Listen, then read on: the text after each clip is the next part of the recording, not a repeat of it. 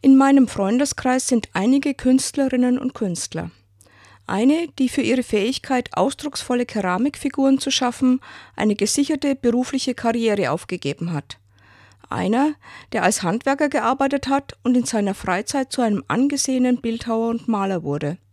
Eine, die neben ihrem Job tiefgreifende Texte für Kalender und Bücher schreibt. Allen gemeinsam ist, dass ich sie in ihrem künstlerischen Tun absolut stimmig und ausgeglichen erlebe. Sie können ihre Fähigkeiten ausleben und finden dabei auch eine innere Zufriedenheit.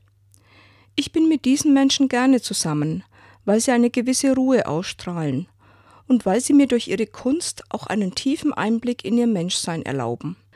Vermutlich hat jede und jeder von uns schlummernde Fähigkeiten, die nie so ganz nach außen dringen.